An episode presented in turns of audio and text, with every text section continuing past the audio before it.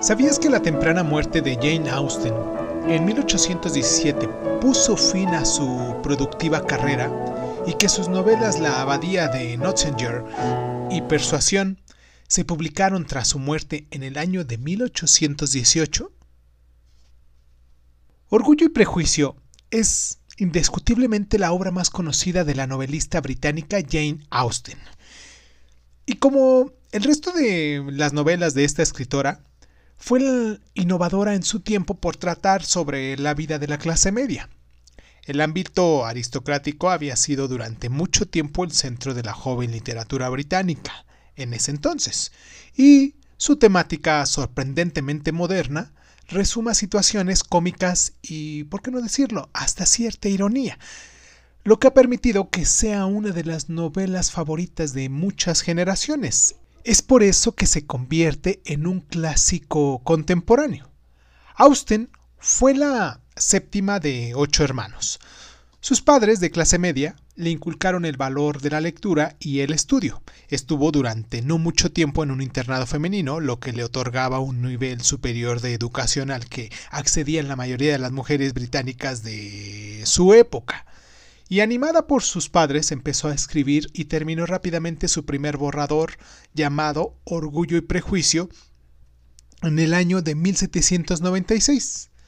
Y tras ser rechazado por un editor, Austen lo dejó de lado y empezó a trabajar en otros proyectos, y pasaría más de una década antes de que lo volviera a retomar.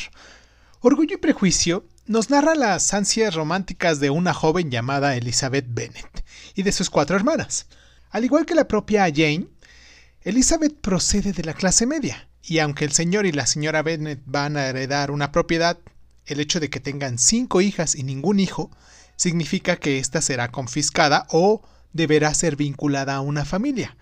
De los Collins, un detestable adulador. Esta situación tan desafortunada hace que la señora Bennet no haga otra cosa que andar todo el día preocupada por casar a sus hijas.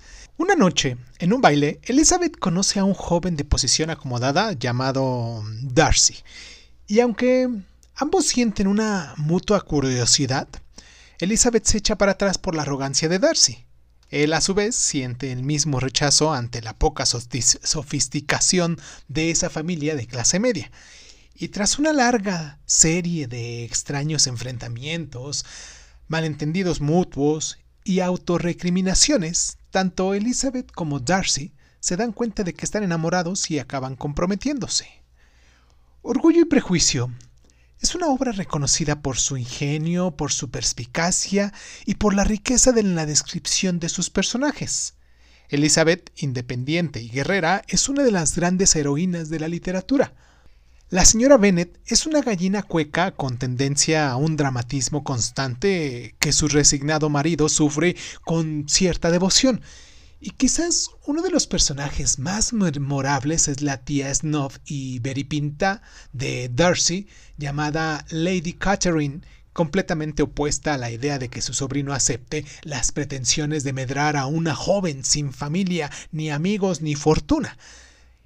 La mezcla de estos relatos dibujados con simpatía, el humor incisivo y el final feliz hace de Orgullo y Prejuicio uno de los clásicos más entretenidos de la literatura inglesa. ¿Tú ya lo leíste?